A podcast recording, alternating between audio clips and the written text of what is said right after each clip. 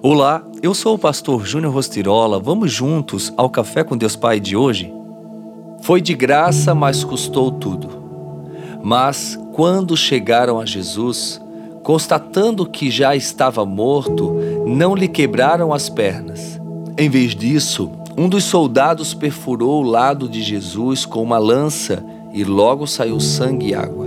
João 19, 33, 34. Jesus, após entregar o seu espírito e expirar na cruz, teve o corpo perfurado por uma lança. É muito provável que a lança tenha perfurado o seu coração, do qual verteu sangue e água. Isso representa para nós a cura da alma. O sangue do coração de Jesus que verteu internamente foi para nos curar, pois é internamente na alma onde estão alojadas muitas das nossas feridas.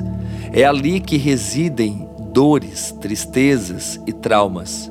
Jesus teve um coração quebrantado, ferido. Seu coração não foi ferido pelos soldados apenas, mas pela própria humanidade.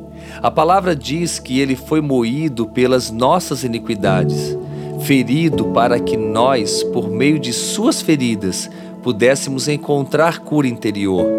O que nos chama a atenção é o fato de que, enquanto estava preso à cruz, Jesus orou ao Pai pedindo perdão por seus malfeitores, pois eles não tinham ideia do que faziam, de quem estavam matando.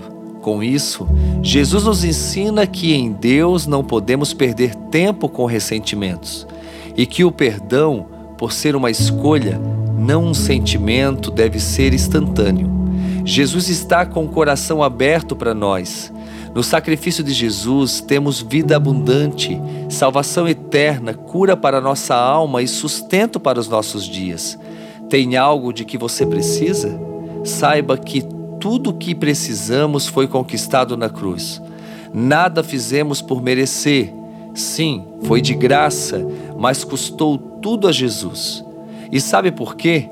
Para que eu e você tenhamos vida eterna. E a frase do dia diz: só vive a promessa quem acredita.